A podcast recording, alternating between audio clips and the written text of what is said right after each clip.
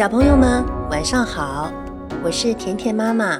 今天我们继续宋元历史小故事。今天的历史小故事叫金匮之盟。话说这北宋的开国阶段有几个未解之谜，咱们前边说的黄袍加身是第一个，那今天的金匮之盟更是谜中之谜。比较正统的说法是这样的：赵匡胤。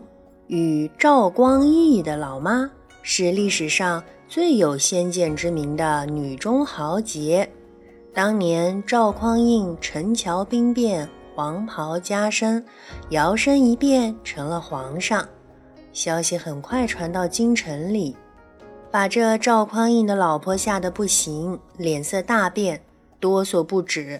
这可是谋反之罪呀！可是赵匡胤的老妈。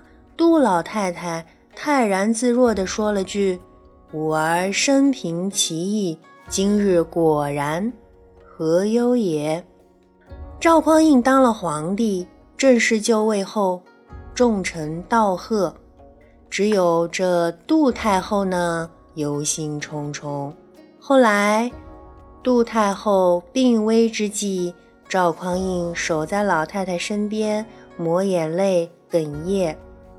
老太太思路十分清晰地问赵匡胤：“儿啊，你知道自己是怎么当上皇帝的吗？”赵匡胤也许伤心过度，也许是不想让老太太操心，并没有回答老太太。可是呀，杜太后必须让赵匡胤回答。赵匡胤为了让老太太安心，就说：“娘。”这都是托您老的福，加上祖宗积德呀。杜太后连连摇头，她呀不想听这奉承的假话，她更惦记的是重中之重的大事儿。赵匡胤心想，一定是要嘱咐后事啊，就望着老太太。杜太后说：“儿呀，你能当上皇帝。”就是因为柴荣的儿子太小啊！如果这后周有成年的皇上，这个天下能是你的吗？教训呀，教训！所以娘对你说的就是，你死了以后要立你的弟弟为皇上，让你的弟弟接班，这样才能江山永固呀。接下来说的就是。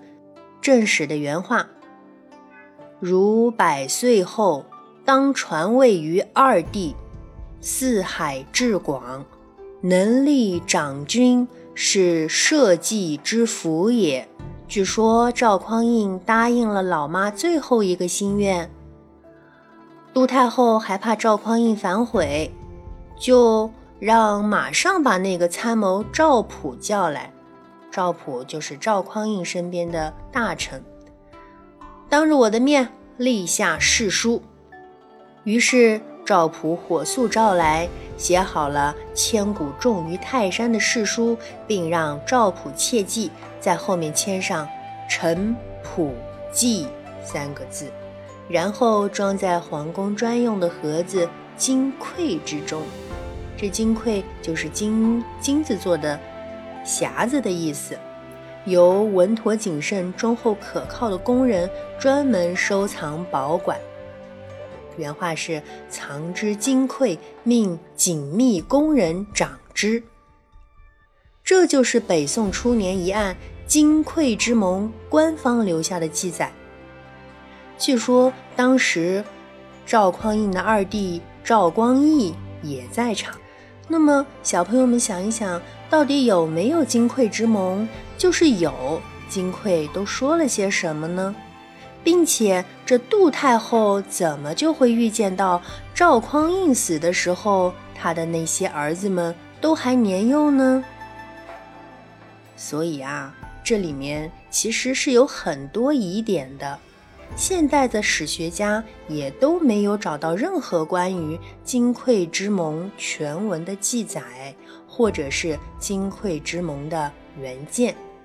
而事实也证明，当赵匡胤的二弟赵光义上台时，赵匡胤的两个儿子德昭与德方都已经成年。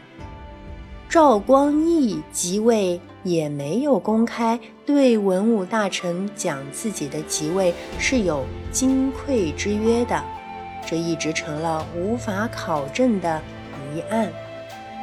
后来。宋朝的开国皇帝赵匡胤在烛光浮影中去世。